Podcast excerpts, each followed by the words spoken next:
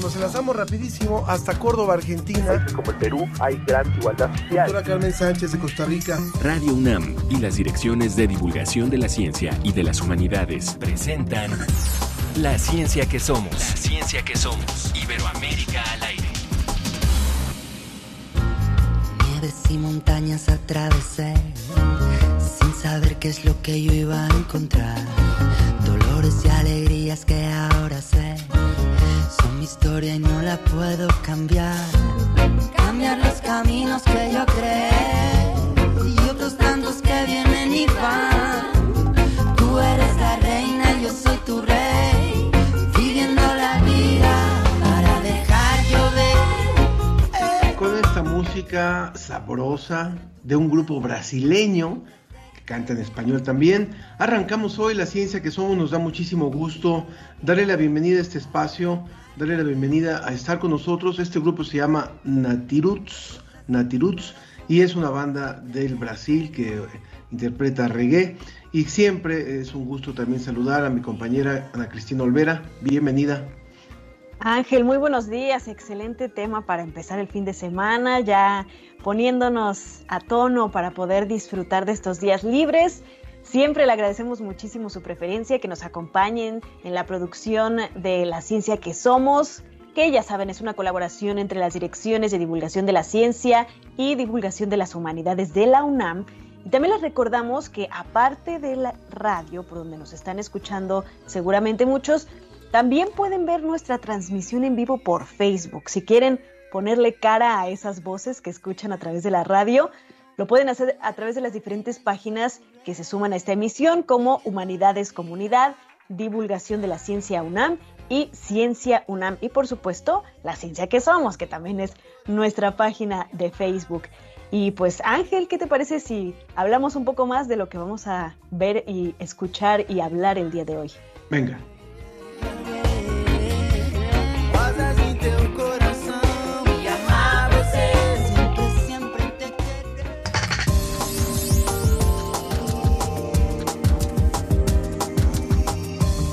Investigadores descubren enzimas en la saliva del gusano de la cera capaces de degradar el plástico. La agencia DICIT nos va a contar sobre esto. ¿Y cómo se ve el agua en su comunidad? Hoy les invitamos a ser parte de una convocatoria fotográfica para registrar la situación del agua en México. A raíz de los estigmas y el hostigamiento, la comunidad LGTBQ y más vive distintas emociones, experimenta distintas emociones y aquí hablaremos de cómo se pueden abordar. Y también se acerca Halloween y la revista Cómo ves en su edición de octubre nos presenta un artículo sobre el miedo. ¿Qué tiene que ver el miedo y la ciencia? Recuerden que cada transmisión, en verdad, estamos esperando leer muchísimos de sus comentarios y les agradecemos que se tomen el tiempo para saludarnos y compartir sus opiniones. Ya saben que nuestras redes sociales son en Facebook La Ciencia que Somos y en Twitter arroba Ciencia que Somos. También los invitamos a que se comuniquen vía WhatsApp, quienes lo quieran hacer así, en el 55 54 06 57 62, 55 54 06 57 62 o llamarnos directamente al teléfono 55 56 22 73 27, 55 56 22 73 27 para comentar acerca de cualquiera de los temas que tenemos hoy puestos sobre la mesa. Adelante, vámonos hasta Salamanca. Desde España, El informe de la Agencia Iberoamericana para la Difusión de la Ciencia y la Tecnología, DICIT. con José Pichel.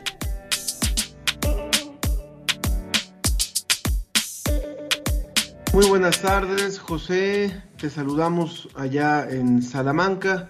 Con el gusto de tenerte siempre en este espacio. Bienvenido. Muy buenas tardes desde España, buenos días para vosotros y para todos los oyentes. Muy bien, qué bueno que ya estás con nosotros para contarnos acerca de dos, dos noticias. Una tiene que ver con esto de los plásticos que hablamos en un principio, pero también esto de, de cómo fue posible que a través de, de eh, señales satelitales o registros satelitales hayan podido ver que un gran lago se estaba yendo, se estaba yendo miles de kilómetros, eh, miles de litros de agua, no sé, son buenos kilómetros de espacio. Cuéntanos, por favor. Pues esto es una noticia muy curiosa que hemos conocido esta semana eh, porque ha salido de la publicación eh, científica, pero en realidad tenemos que remontarnos a 2020, el año de la pandemia, para saber lo que sucedió. Estábamos todos, claro, encerrados en casa, preocupados eh, por la pandemia, nadie estaba eh, por el campo o casi nadie eh, viendo la, naturaleza y resulta que en una universidad de Japón estaban siguiendo las señales de los satélites y se dieron cuenta que en un lago de la Patagonia chilena, el lago Greve, estaba ocurriendo algo muy extraño porque de repente el lago casi desaparecía.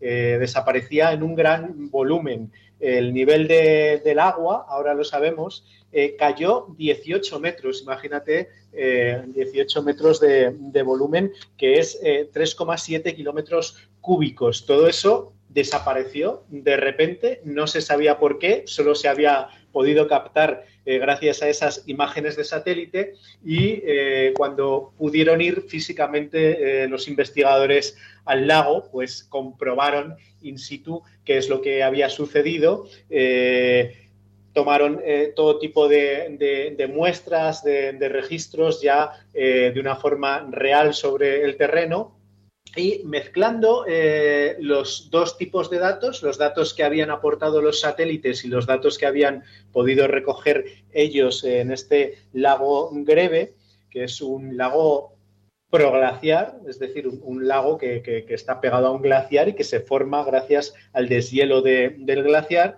pues eh, han descubierto finalmente eh, cuál era el misterio, qué es lo que había pasado para que de repente, en concreto entre abril y julio de 2020, eh, toda esa gran masa de agua pues prácticamente había desaparecido.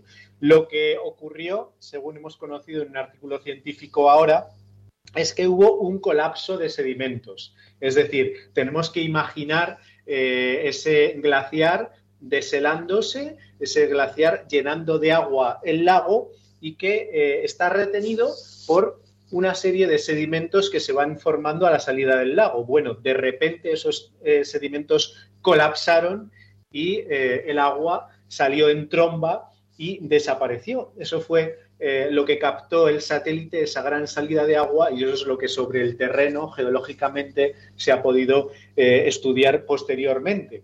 Eh, el interés de este artículo científico no solo tiene que ver bueno, con, con, eso que nos puede parecer una curiosidad, sino que es un interés, digamos, científico y humano muy importante. Porque estamos en un periodo de, deshielo en, todo el mundo, estamos en un periodo en el que el clima se va calentando cada vez más y eh, son importantes, son cada vez eh, más importantes estos lagos de alta montaña que se van eh, formando gracias a ese deshielo de los glaciares y que a su vez toda esa agua contribuye a que ese deshielo sea más rápido. Están esos lagos tocando en pleno contacto con lo que es el hielo, con lo que es el glaciar y lo que hacen es acelerar todavía más esos procesos. Bueno, el poder eh, monitorear esos eh, lagos y que, puedan ocurrir este tipo de, eventos es muy importante, eh, no solo por el hecho en sí mismo de que probablemente la mayoría de esos lagos están en zonas muy remotas, pero río abajo puede haber seres humanos, puede haber eh, ecosistemas que se pueden ver afectados y desde luego es muy importante saber cómo actúan estos procesos.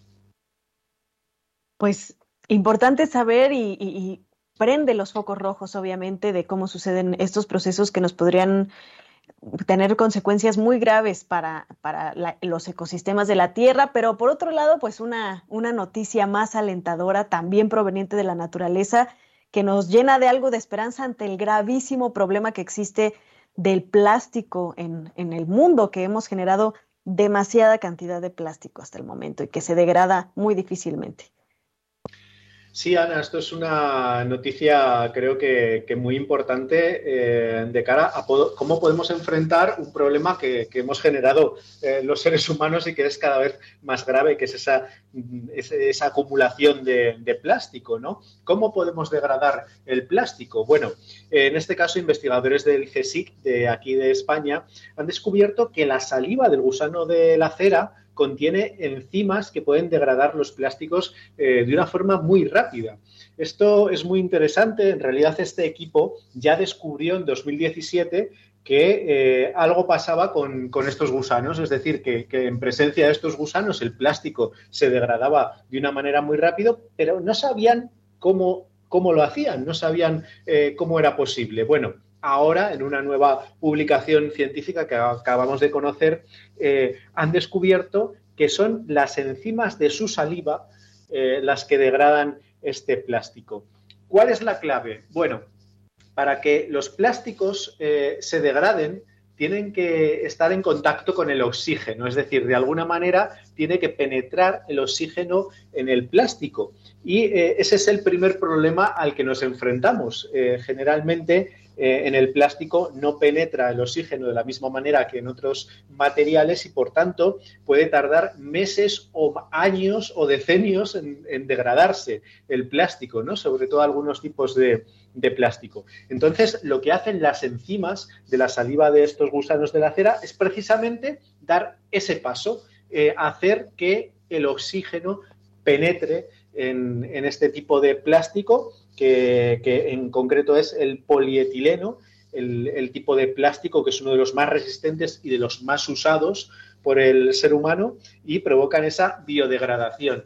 Eh, sí que hay otros microorganismos, sobre todo, que hasta ahora se ha comprobado que, que podían tener ese efecto, sobre todo bacterias y hongos, pero se enfrentaban también a ese problema, eh, los científicos que, trabajan con bacterias y hongos capaces de degradar los plásticos se enfrentaban a ese primer problema de eh, cómo hacer que el oxígeno vaya penetrando en los plásticos. Y para eso tenían que darle tratamientos previos muy agresivos antes de, la acción de esos microorganismos y en definitiva no resultaba muy eficiente ni muy recomendable. Así que lo que se abre ahora con este descubrimiento es una importante puerta a que, bueno, pues podamos utilizar estos gusanos o eh, la saliva de estos gusanos o algún tipo de derivado que aprendamos eh, a sintetizar eh, gracias a este descubrimiento y que tengan esa, esa función.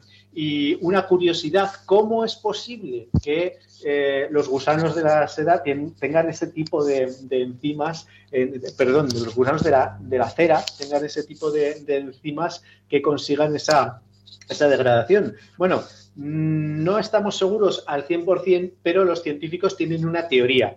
Y es que, eh, claro, al estar presentes en las colmenas, con el polen, pero también con la cera, y al eh, alimentarse de estos materiales, digamos que su saliva tiene que tener, eh, por, un proceso evolutivo, eh, tienen que tener esa, potencia de, degradación, ¿no? Y que probablemente eso es lo que ha permitido que también su saliva sea eficaz frente al plástico. Así que una investigación muy interesante y ojalá encontremos soluciones de cara a limpiar la naturaleza de los plásticos que hemos generado. Pues muchas gracias, muchas gracias José por esta información. Gracias como siempre a la agencia DICIT. Les recordamos, DICIT.com es la, eh, la página donde pueden encontrar más información y te escuchamos por acá muy pronto. Pues muchas gracias a vosotros y en efecto, como, como bien has eh, dicho, en dicit.com eh, tenemos muchas más informaciones todas eh, las semanas y a lo largo de la semana todos los días sobre ciencia y tecnología de todos los países de Iberoamérica, así que invitamos como siempre a todos los oyentes a visitarla. Muchas gracias, José. Y pues aprovechar para un saludo y aprovechar pues para decirle a la gente o no, Ángel o no, José, que traten de no usar tanto plástico. No tenemos suficientes gusanos de estos para poder degradar el plástico que, estamos, que estamos utilizando. Gracias, José. Un fuerte abrazo. Un abrazo. Nos vamos con One Radio y continuamos. El cuidado del agua es uno de los temas fundamentales en nuestra actualidad. Es necesario hablar de esto, ya que la situación por la que pasa la humanidad a nivel global es alarmante. Y obviamente, esto incluye a nuestro país, en donde cada vez se acentúa más la falta del vital líquido. En este sentido, es importante destacar que desde hace años grandes empresas se han dedicado a seguir extrayendo agua que es usada irracionalmente para la elaboración de sus productos mientras que en 268 colonias de la Ciudad de México el agua llega tan solo algunos días de la semana y solo en las madrugadas. Además de que las personas solo pueden obtener este recurso por solo 3 horas. Ante este panorama, el doctor Pedro Moctezuma Barragán propone la búsqueda de un paradigma que logre respetar el aprovechamiento, así como la producción y el consumo del recurso hídrico de la cuenca de México. Hasta hace ocho años, el Valle de México se encontraba como el segundo ecosistema más amenazado del mundo, pero tras la desaparición del Mar Aral, México ha pasado a ser el número uno. El doctor Moctezuma Barragán ha acusado a los fraccionadores legales y clandestinos y a las cerveceras de seguir extrayendo el agua de la cuenca de México. El doctor señala a la cervecera Constellation Brands y los acusa de hacer negocios con el agua, a lo cual las autoridades lo esconden haciéndolo pasar como consumo de la población capitalina, pero en realidad es industrial y comercial. La recuperación del lago Tláhuac forma parte de un proyecto que es importante para varias zonas, porque mientras en algunos lugares el agua llega algunos días por semana, existe quienes todavía no están conectados a una red. Así lo señala el doctor Oscar Monroy Hermosillo. El proyecto que se señala se busca enfocar en reciclar el agua residual por medio de un tratamiento terciario. De esta manera, se podría tener un mayor aprovechamiento del agua. Para la ciencia que somos, desde la Universidad Autónoma Metropolitana, para más información, visita guam.mx diagonal semanario. Guam, casa abierta al tiempo. La, ciencia, que, somos. Iberoamérica al aire.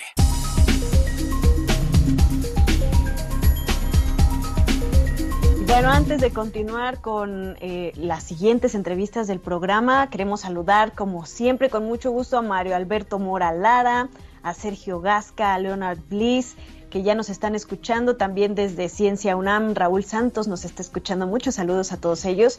Y pues sí, Ángel, el agua es uno de los que principalmente, por ejemplo, se afectan con los plásticos o que eh, pues están sufriendo, como nos dice la UAM, pues esta mal uso y distribución y precisamente para hacer conciencia reimaginarnos y también poner en perspectiva cómo es que está la situación del agua en México.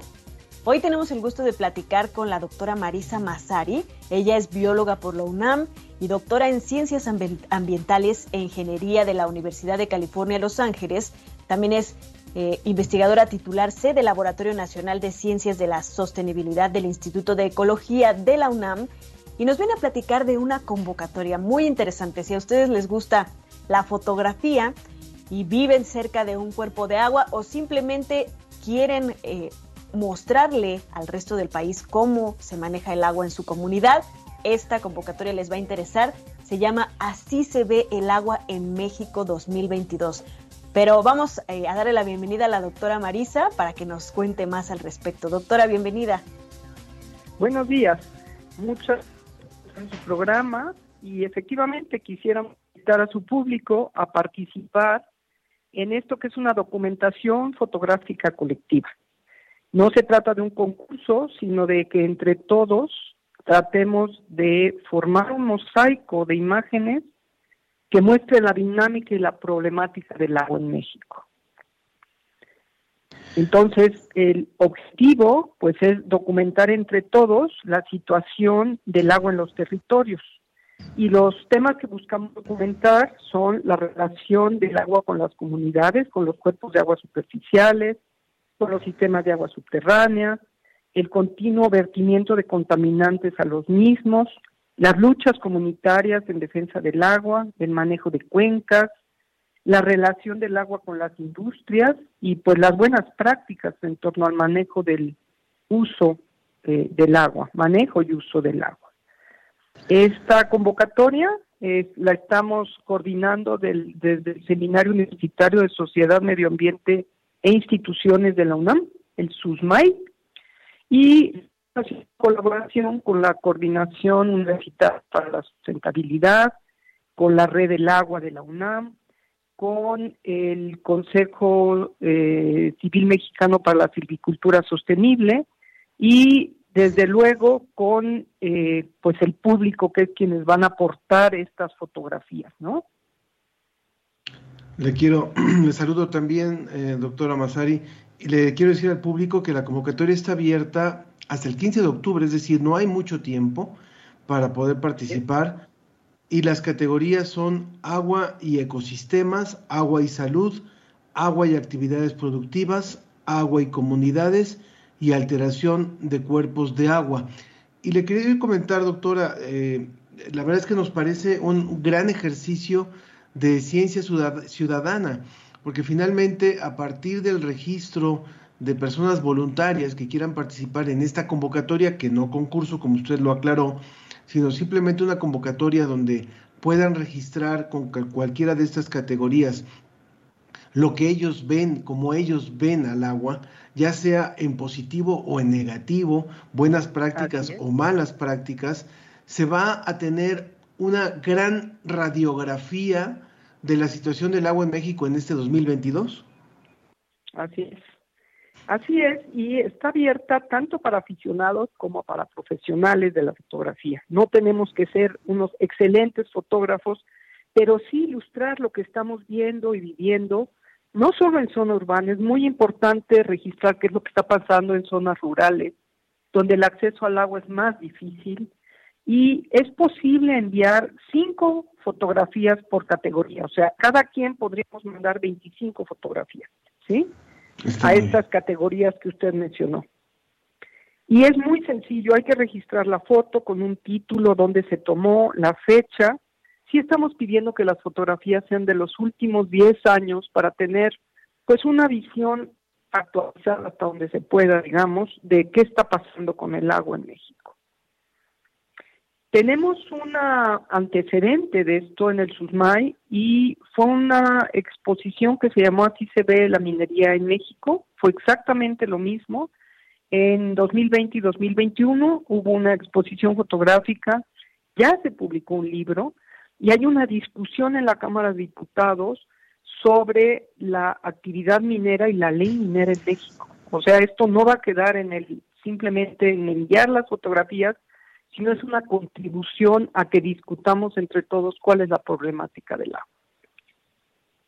Y es que es muy importante, doctora Marisa Masari, quien eh, eh, es investigadora del Laboratorio Nacional de Ciencias de la Sostenibilidad del Instituto de Ecología de la UNAM, porque para tener una radiografía así breve, podemos decir que eh, en México eh, se consumen más o menos 366 litros de agua per cápita al día, pero 50 millones de personas viven con algún tipo de escasez que significa tener eh, pues menos de 50 litros de agua al día, que es lo mínimo necesario para cubrir las necesidades básicas según la OMS. ¿Se puede registrar eh, cualquier mm, tipo de, de, cuerpo de agua? Es decir, además de obviamente insertarlo en estas categorías de las que ya hablamos, agua y ecosistema, agua y salud. Eh, se puede, por ejemplo, fotografías tanto del mar, de ríos, de lagos, de, eh, de qué otro tipo. Sí, los ecosistemas acuáticos son tanto epicontinentales de agua dulce como costeros y marinos. Se puede registrar lo que ustedes quieran que tenga que ver con el agua. No solo hay que pensar en el agua que consumimos, sino hay que pensar en los ecosistemas acuáticos, eh, los sistemas epicontinentales están dentro de una cuenca, entonces también tenemos que pensar en que no es el agua sola, sino toda el área que la rodea. Una cuenca es un, como un gran plato hondo que recibe el agua en la parte más baja. Y así tenemos cuencas en México de diferentes dimensiones, algunas son cerradas, otras desembocan al mar. ¿Qué es lo que está pasando en zonas costeras, que es la, las zonas más productivas desde el punto de vista de pesca y desde el punto de vista como ecosistemas, las zonas más productivas son las zonas costeras y lo que llega de nuestros ríos a las zonas costeras también está afectado. Y desde luego, pues la zona marina, ¿sí? Entonces, claro que es posible ilustrar lo que ustedes, donde ustedes viven, en el ambiente que ustedes viven, y esperamos entre todos tener un panorama de qué está pasando en México. Algo que sería también muy importante preguntarle, doctora Masari, es, ya nos contó la experiencia de, del uso que se le dio al concurso anterior que hicieron en torno a la minería, donde se realizó una exposición, se hizo un libro y además, que también eso es muy importante, se llevó a la discusión eh, legislativa el tema de lo que está pasando con la minería, vaya que es necesario, eh, no solamente por las desgracias que hemos vivido en repetidas ocasiones, sino por todo lo que representa la explotación de las minas. ¿Cuál es el plan de lo que van a hacer a partir de esta, de esta recopilación de fotografías que participen en la convocatoria. También se hará una exposición, también se hará un libro. ¿Qué se hará con las fotos? Sí, este, tenemos ya, eh, hemos platicado con el director de Universum y con la, con el director de la DGDC y con la directora de Universum para hacer una exposición con estas fotografías. Ese sería el primer paso. El segundo, sí estamos pensando sacar un libro. Y ustedes acaban de mencionar al doctor eh, Moctezuma Barragán, a Pedro Moctezuma Barragán, y con Pedro y con todo el grupo de la UAM, muchas instituciones de educación y de investigación, hemos trabajado lo que es una ley ciudadana del agua. Tenemos pendiente la ley general de aguas, que es necesario sacar ya, lleva muchos años de retraso, y esto pues sería una manera de apoyar esta iniciativa de la Ley Ciudadana de Agua. Eh, hemos hecho propuestas y un tema importantísimo es que el agua como derecho está en la Constitución y es algo que no se está cumpliendo. El tener un ambiente sano, el poder recibir agua de buena calidad, ustedes hablaron de la calidad hace un momento, pues la limitación por agua no solo es por cantidad, sino también por calidad. Eh, podemos ver zonas, por ejemplo, en esta ciudad, Iztapalapa es un ejemplo claro de esto, donde podrán recibir agua, pero el agua no es de buena calidad.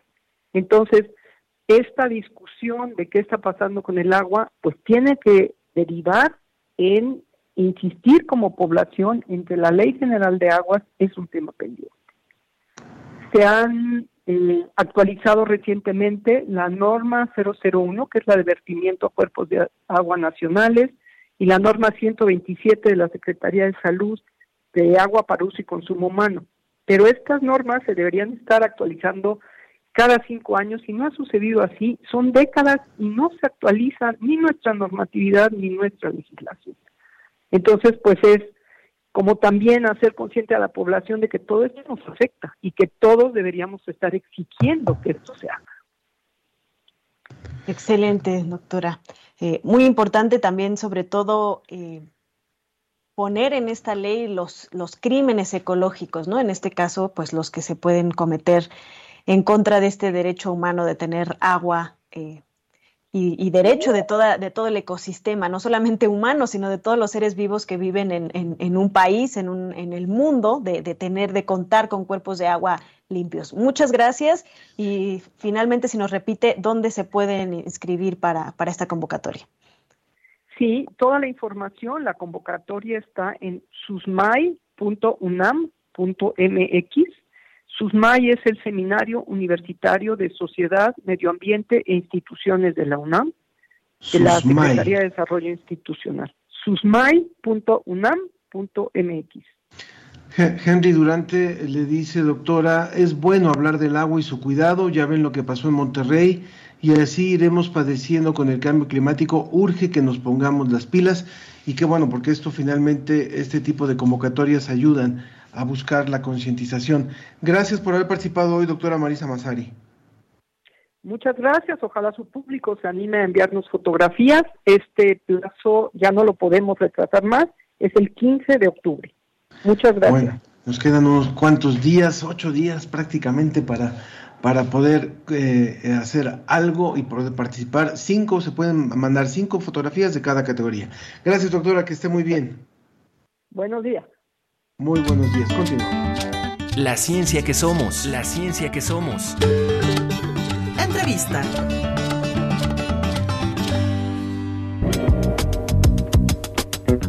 Hola, yo soy Sebastián Galad, pertenezco a la comunidad LGBTIQA, específicamente en la G de gay. Trabajo, escuela y familia nunca tuve como una discriminación. Sin embargo, sí me da miedo caminar por las calles. Sí he recibido comentarios bastante homofóbicos por parte de la gente de la calle, por parte de personas. Da mucho miedo, da mucha inseguridad caminar por la calle con tu pareja porque pues al demostrar el más mínimo acto de afecto puedes recibir algún comentario. Mi nombre es Monfran, formo parte de la comunidad LGBTQI y las emociones a las que me enfrento al día son diferentes dependiendo de mi entorno. Cuando estoy con mi familia y amistades suelo sentirme feliz, en comodidad, libre. Cuando estoy en un lugar desconocido, la situación a veces se torna hostil y suelo sentirme con miedo ansiedad. Ya que soy género fluido, la gente suele verme con confusión. Me presento a veces como masculino, a veces como femenina, a veces me muestro de una forma andrógina y por esa razón me han llegado a gritar con adjetivos degradantes pensando que soy un chico gay o una chica lesbiana. A veces me da miedo estar en la calle en la noche sin compañía, pero creo que es importante vivir sin miedo, pero con precaución. Hola, mi nombre es Pablo Sandoval y las emociones más fuertes con las que yo he tenido que lidiar son las de el rechazo que yo tenía hacia mí mismo en un principio y la discriminación la he vivido en muchos lugares. Creo que el miedo siempre está, solamente esperas no ser el desafortunado al que alguien le haga algo más que solamente gritarle cosas. Eh, aprendes a lidiar con este miedo. Hola, soy Erika Ángeles y pertenezco a la comunidad LGBTTIQ.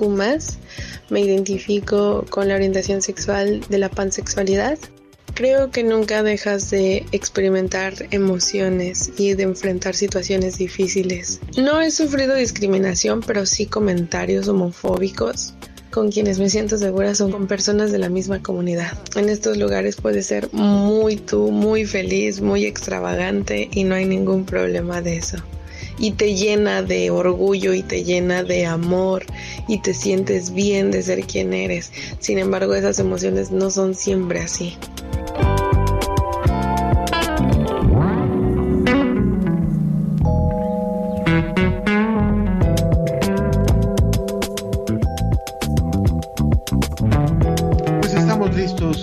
empezar esta mesa, esta mesa que hoy hemos destinado para hablar acerca de las emociones.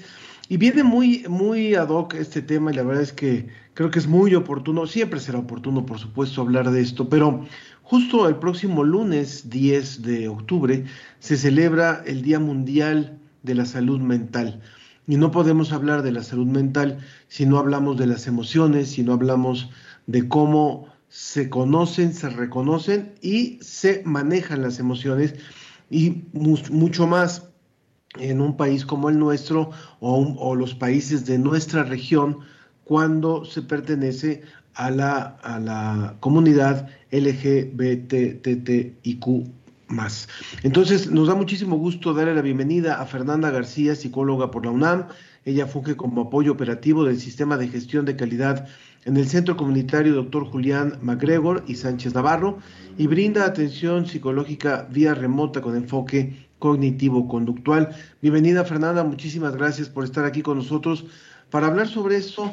Si gustas encender tu cámara para poderte también eh, eh, conocer y que el público que está siguiendo la transmisión a través de Facebook Live también pueda conocerte.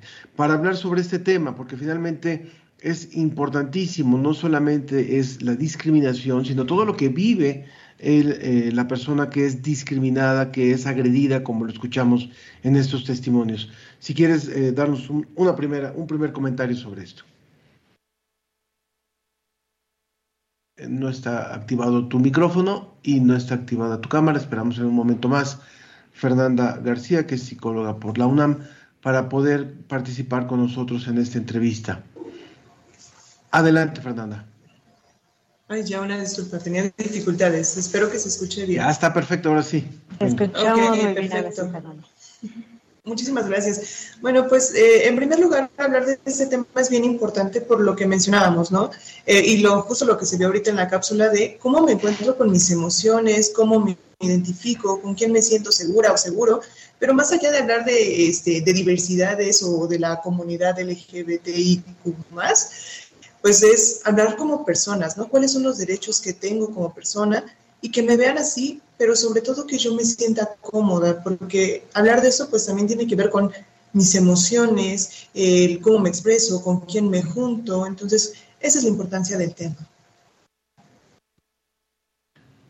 Y es muy importante sobre todo porque eh, tenemos cifras de que muchas personas, un porcentaje altísimo, eh, alrededor del 50% de, por ejemplo, los alumnos de esta comunidad sufren sistemáticamente eh, situaciones como bullying, cyberbullying, que bueno, ahorita es una, es una, un elemento, digamos, que se ha sumado porque ya no es solamente, antes a lo mejor se quedaba en la intimidad de alguna forma de una comunidad, de un salón de clases, de una comunidad, este tipo de, acoso, de bullying, pero ahora con la incursión de, las redes sociales, de las comunidades digitales que son mucho más amplias, pues se puede realmente agravar esta situación de una forma muy importante y bueno, además que eh, este tipo de, acoso deja una huella imborrable en Internet para siempre, ¿no? Y es muy difícil superar este tipo de, de situaciones. ¿Cómo es que eh, este tipo de atención puede también integrarse a este mundo nuevo de la era digital. Bueno, pues es eh, importante también mencionar, aparte de esto, que impacta en el autoestima de las personas, en el autoconocimiento, inclusive en la autorrealización de las personas, ¿no? Porque mm, si bien dijéramos, bueno, este, antes, ¿no? La discriminación, el estigma, estos temas tabú, eran a lo mejor presentados mm, a través de, las comunidades, como bien lo comentas, este, Cristina. Sin embargo, como dices, ahora con las eras digitales también, uno podría decir, bueno, pues ahí quedaría en la red, ¿no? Y no pasa más. Sin embargo, el, el hostigamiento, ¿no? También es importante hablar de eso, porque es un tipo de violencia, violencia psicológica, eh, que no solamente está en las redes y es, ay, ¿no? Este, me da miedo porque acabo de ver que subieron una foto mía o me evidenciaron. Eh, se han reportado inclusive casos donde dicen, es que mi familia no sabe, ¿no? ¿Cuál es mi orientación? ¿Cuáles son mis, mis prácticas sexuales? Este, ¿Cómo me identifico? Y alguien subió una foto, ya sea por venganza, por cualquier situación, ¿no? Entonces ya se enteró mi familia, ¿qué hago? No era la manera en como yo lo esperaba. Entonces sí marca e impacta mucho en las personas, ya decía, ¿no? En esta parte de la autoestima, y entonces decimos, ¿a quién podemos recurrir? ¿no? Cuando a veces también la familia, eso se comienza el rechazo, ¿no? La violencia, es decir, es que ¿por qué tú no eres una persona como los demás? Es que ¿por qué? ¿No? Y son temas que es como, tenemos que ir rompiendo esos, esos tabús, eso, ese estigma. Para eso decimos, bueno, ¿a dónde me puedo acercar si con mi familia que yo considero de confianza no puedo? ¿no? El día de hoy pues les comento esta parte aprovechando lo del día 10, que es Día Internacional de la Salud Mental, pues eso, que se puedan acercar a algún profesional, en este caso, bueno, este, lo digo como psicóloga, pueden acercarse a nosotros sin ese miedo de decir, y si me van a juzgar, y si me siento mal, y si me violentan, ¿no? Que tengan todo el, la, la sensación de que van a ser escuchados, de que se les va a orientar Inclusive si tienen que ver con casos legales también, ¿no? Lo referimos al sitio especializado, algún tipo de asociación, ¿no? A donde podamos referirlos y de primera mano pues es escucharlos, porque eso es lo que pasa, ¿no? Que no confían en dónde pueden ser escuchados. Eso es lo que podemos hacer de primera mano y que todo lo que digan es confidencial. Estamos hablando con Fernanda García, psicóloga por parte de la UNAM quien funge como apoyo operativo del sistema de gestión de calidad en el centro comunitario Dr. Julián MacGregor y Sánchez Navarro. Eh, eh, les recuerdo que pueden participar con nosotros a través de nuestras redes sociales en Facebook, La Ciencia que Somos, en Twitter, arroba Ciencia que Somos. También nos pueden escribir al WhatsApp 55 54 06 57 62 55 54 06 57 62 o llamarnos al 55 56 22 73 27. lo que quisiéramos también platicar contigo, Fernanda, es, es cierto que hay todavía eh, un, eh, no, no, estamos al 100 en una, en una aceptación, en una eh, convivencia, digamos, igualitaria, equilibrada de, las diversidades y de las preferencias. Pero también quisiéramos eh, hablar contigo acerca de, lo que se ha avanzado. O sea, si vemos este país, eh, el caso mexicano y otros de la región a donde llega este programa, no es la misma situación que se vivía hace 30 o 40 años. Era todavía, había todavía una mayor cerrazón, si bien estamos viviendo también crímenes que tienen que ver con esto, los han habido en otros momentos, pero, pero también hay otra apertura y nos gustaría que nos contara sobre esto, cómo ayuda la apertura, es decir, ahora ya es más común ver parejas homosexuales, parejas eh, bisexuales eh, caminando por la calle y, no todo mundo las molesta. Ahora hay un, estamos empezando a, vivir otro tipo de experiencia. ¿Cómo ayuda eso a, que las emociones también puedan ir eh, encontrando otro cauce, a que pueda, a que podamos ir normalizando o podamos ir conviviendo mejor eh, entre todos. Claro, Ángel. Pues es muy importante, por ejemplo, los movimientos sociales que se han hecho, ¿no? Y que se han practicado desde los años 80, ¿no? Como bien dices, inclusive, pues no es lo mismo en cómo se ven eh, aquí en México que en otros países. En otros países dicen, yo me voy inclusive cuando es el mes del orgullo, ¿no? A, México, porque ahí me siento seguro, me siento libre, y uno esperaría, ¿no? Hoy, pues a pesar de, que la mm, comunidad, ¿no? Que, este, que lo social sigue siguiendo patrones machistas, misóginos, es como de, qué interesante que vengan a México a disfrutar de ser ellos mismos, ¿no? Y esto se debe gracias a estos movimientos sociales que también hacen las minorías. Y eso es importante, ¿no? Porque no estamos separados de lo biológico, de lo social. Al contrario, lo social ayuda mucho. Estos movimientos, estas marchas de reconozcanme, pero más allá de, de reconocerme, acepten, ¿no? Que también tenemos derechos, que también tenemos, ajá, que también tenemos que valer, ¿no? O sea, igual que todas las personas. Eh, estos cambios se han hecho poco a poco, ¿no? Si bien tiene que ver con esta parte social, pero también con lo que nosotros llamamos psicoeducar, ¿no? Es decir, de qué manera vamos también desde la casa o desde lo individual haciendo pequeños cambios, ¿no? Yo luego pongo el ejemplo de, a mí no me gusta a veces que me digan ni Marta ni Fernanda, ¿no? A, a lo mejor prefiero un apodo o algo más cariñoso. Y pasa lo mismo porque en situaciones es así, es como de, yo nací con sexo este, femenino, ¿no? Con características fisiológicas femeninas, pero no me reconozco, ¿no? O no me identifico con una mujer. Entonces prefiero que me digan, no sé, Mike, ¿no? Entonces desde ahí es ese cambio de decir a la familia, díganme Mike, a mí no me digan ni Marta ni Fernanda, prefiero que me digan Mike. Entonces un pequeño cambio a lo mejor individual que está fomentando también grandes cambios, ¿no? Eh, en cuanto al reconocimiento, el juntarme con, con, otras personas con quien yo me sienta libre, también es importante. El hablar de estos temas que muchos considerarían incómodos, es, ok, hablemos, ¿qué es lo que me gusta? ¿Quieres saber qué hago? ¿No? Porque a veces ocultar estas emociones, lo que decíamos, ¿no? Cómo me siento, cómo me expreso, ocultarlo, inclusive nos pone en situación de riesgo y eso es lo que no ven nuestras familias, lo que no ven nuestros amigos, lo que no nos reconocen y callamos, ¿no? Es lamentablemente por callar que hoy me sentí alegre y quería presumirles a mi pareja, ¿no? Este, no se enteraron dónde estaba y pasó alguna situación de riesgo y vaya, ¿no? O algo nos pasó y nadie está enterado, ¿no? Entonces, eso es lo importante también de decirles, quiero que se sientan a gusto, como yo me siento a gusto con ustedes, ¿no? Y compartir de qué manera hablar con las personas que queremos, a lo mejor acercándolos a nuestras actividades, ¿no? A mí me da mucho gusto, ¿no saben? En estas marchas que ya van los papás, ¿no? Y llevan a sus hijos o a sus adolescentes o a sus sobrinos, y es como de, pues vamos, ¿no? O sea, yo estoy de acuerdo y yo te apoyo, ¿no? Inclusive es ver ese cambio de que las familias y es como de, mira, ¿no? Este, te traje una pulsera o algo que sé que a ti te gusta, ¿no?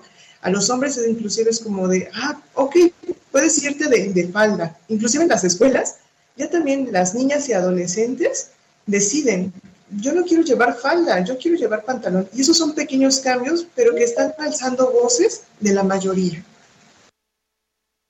Marta, sin duda todavía queda mucho camino por recorrer. Eh, estamos todavía en este, en este, en este viaje, en este recorrido hacia un lugar mucho más amable, mucho más inclusivo con toda la diversidad. Em, ¿A dónde pueden recurrir tanto las personas miembro de la comunidad eh, de las distintas comunidades de la diversidad sexual y genérica, pero también las familias y las personas que rodeamos a, los miembros de, estas comunidades, ¿a dónde podemos recurrir para poder eh, llevar un proceso mucho más eh, amable, mucho más íntegro, completo y que no sea, que no sea el sufrir que se vivía en otras generaciones? Ok, bueno, pues eso es bien importante, Cristina, lo que dices, a dónde recurrir, ya sea como la persona, ¿no? O como la familia, porque a lo mejor yo quiero conocer más o cómo apoyar en este caso, ¿no?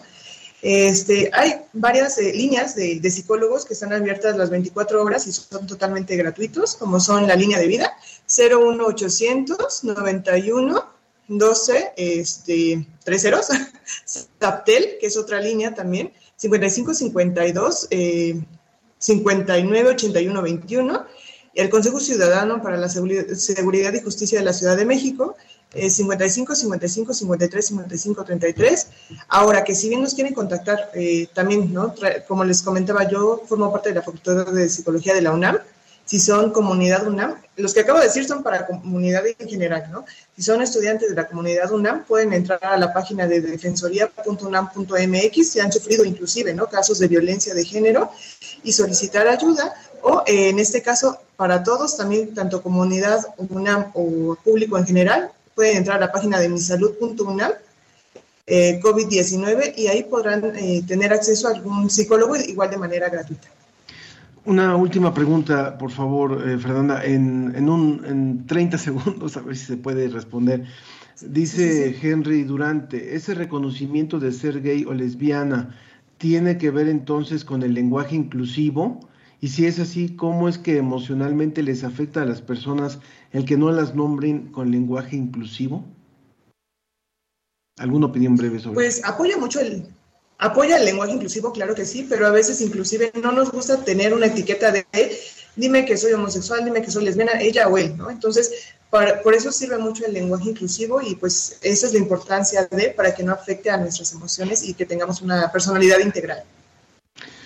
Muy bien, pues muchísimas gracias eh, Fernanda García por haber estado con nosotros hoy y gracias por abrir este tema también que siempre es importante discutir, comentar, escuchar e intercambiar opiniones para poder ir teniendo una sociedad mucho mejor, eh, mucho más estable emocionalmente y mucho más acorde, mucho más mejor relacionada. Gracias por haber estado hoy con nosotros. Gracias por invitarme. Muy buenos días. Continuamos. Ponte los tenis y corre 5 o 10 kilómetros en la carrera atlética de la Fiesta de las Ciencias y las Humanidades 2022. Domingo 23 de octubre en el Estadio de Prácticas en Ciudad Universitaria. Búscanos en redes sociales y encuentra los detalles. Celebremos 10 años de inspirar conciencia en la UNAM. ¿Cómo ves? Revista Cómo ves.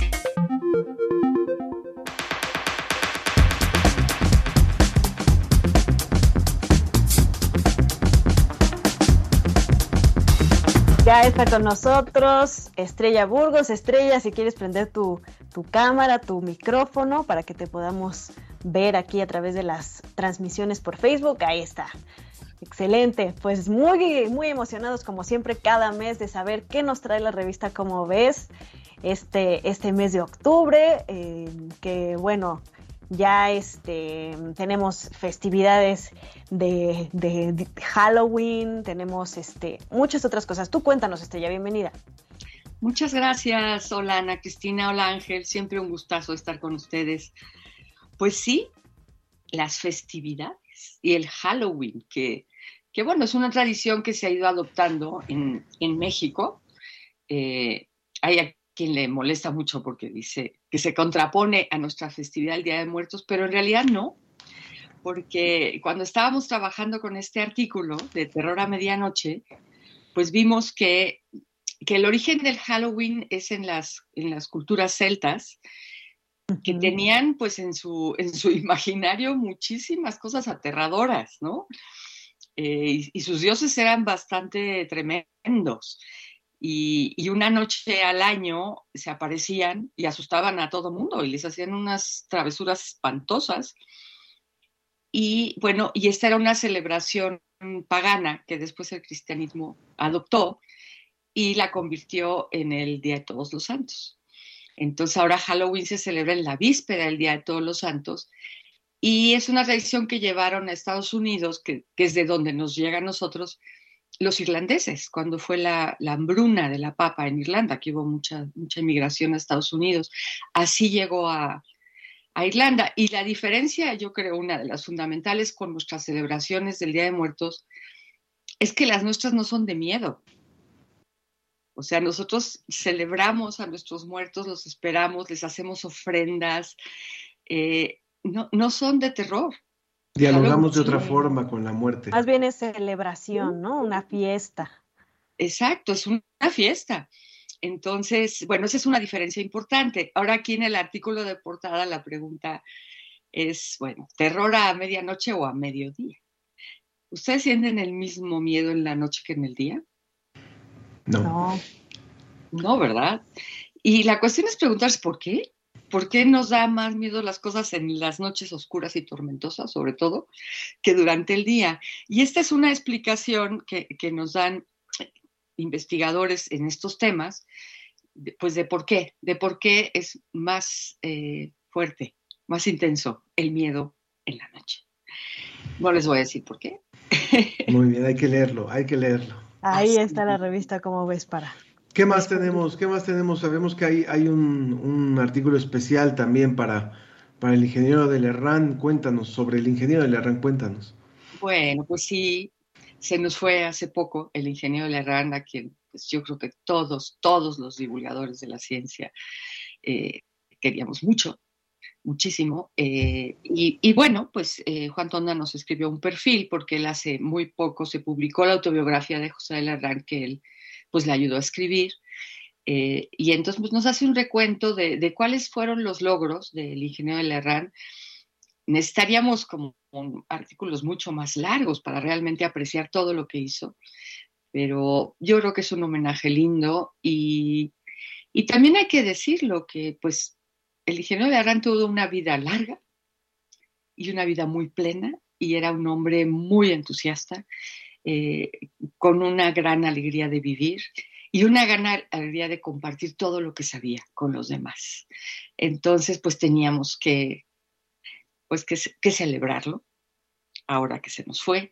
Y además fue muy cercano a la revista, como ves, fue, fue yo creo que nuestro lector más atento si llegábamos a cometer un error, el primero que subía y nos decía qué pasó aquí era José Lerrán, cosa que le agradecemos mucho, la verdad, porque siempre nos estaba poniendo en orden en el mejor de los sentidos, ¿no?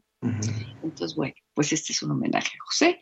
Y les quisiera hablar, si tenemos tiempo, de un artículo que me parece que es muy importante ahorita, el de la misión DART, que no sé si ustedes vieron. Sí. La muy bueno, todo color, maravilloso, Bueno, a todo color no, porque estaba medio blanco y negro, pero bueno, pero este, este choque de la navecita contra, contra un asteroide chiquito, contra Dimorphos, que gira alrededor de Didymos, que es un asteroide un poquito más grande, no mucho más grande. ¿Y, y por qué se hizo eso? Eso es una misión de la NASA que pues a mí me parece muy importante porque la verdad es que sí, nuestro planeta está expuesto a que de pronto pues nos caiga con mucha velocidad un asteroide o un cometa. Y bueno, pues sabemos que hace 65 millones de años eso fue lo que provocó una extinción masiva en el planeta, o sea, el 90% de las especies desaparecieron y fue lo que llevó a los dinosaurios a la extinción, cosa que por cierto nos vino bien a nosotros. Exacto. no estaríamos aquí. Pero entonces la pregunta, y es un poco lo de la película esta, de no mires arriba, o sea, ¿y si se detecta uno que viene directo para acá, qué podemos hacer? Uno de un tamaño que nos puede hacer daño, ¿verdad? Todo el tiempo están cayendo cositas, las, lluvias de estrellas, por ejemplo, son esos, son cachitos de asteroides, pero son muy pequeños. Pero ¿qué tal que nos llega una cosa grandota? ¿Podríamos nosotros hacer algo para desviarla? Y esto es lo que quiere averiguar la misión DART. Eh, ya vimos que se produjo una estela increíble de partículas. Ahora, la pregunta que todavía no nos contestan, pero muy pronto, es, ¿logró desviar a esa, a esa lunita, a Dimorphos, a ese asteroide? ¿o no? Y además esa es bien chiquita. Si la logró desviar, pues estamos como en el camino correcto. Entonces aquí se explica muy, muy bien todos los pormenores de la misión DART. Eh, pensábamos que iba a ocurrir la colisión el 30 de septiembre, se adelantaron un poquito, fue el 26. Y este, bueno, y nuestro número salió en octubre, pero estamos muy contentos de haber podido, de poder explicar ya los detalles de esta misión. Pues invitamos al público a que, a que por supuesto lea la edición de octubre de Cómo ves, eh, con los temas que nos ha comentado Estrella y otros más, y se va a enterar también de un concurso que está lanzando Cómo ves para participar y ganarse un año de suscripción a la revista. Pero búsquenla, búsquenla, eh, eh, pueden encontrarla en muchos sitios, en muchos puestos. Muchas gracias Estrella por haber estado hoy con nosotros. Muchas gracias a ustedes que estés muy bien, que estés muy bien, con mucha salud. Y, cerramos rápidamente leyendo un mensaje que creo que concluye mucho lo que hemos hablado hoy. Elizabeth Solórzano dice, interesante y preocupante los temas expuestos, como lo referido por José Pichel y la doctora que aborda el asunto del agua. No se diga lo de las agresiones que padecen compañeros de la comunidad LGTB y, y demás siglas, dice. Además, cambiar a las sociedades sobre cambios específicos para dejar de consumir plástico, hacer un mejor uso del agua y respetar a quienes no son hetero requiere mucho trabajo a nivel familiar y desde las instituciones que influyen. Gracias Elizabeth y gracias a todos los que han participado hoy en esta emisión. Gracias a mi compañera Ana Cristina Olvera. Gracias a Ángel Figueroa, también saludos a Edgar Bent Bucio y a todos los que nos, nos, han estado escribiendo a través de las redes sociales, Marcela Boyd, eh, Jorge Sergio Morán Guzmán y Mario Alberto Mora Lara. Nos vemos la próxima semana, Ángel. Excelente fin de semana.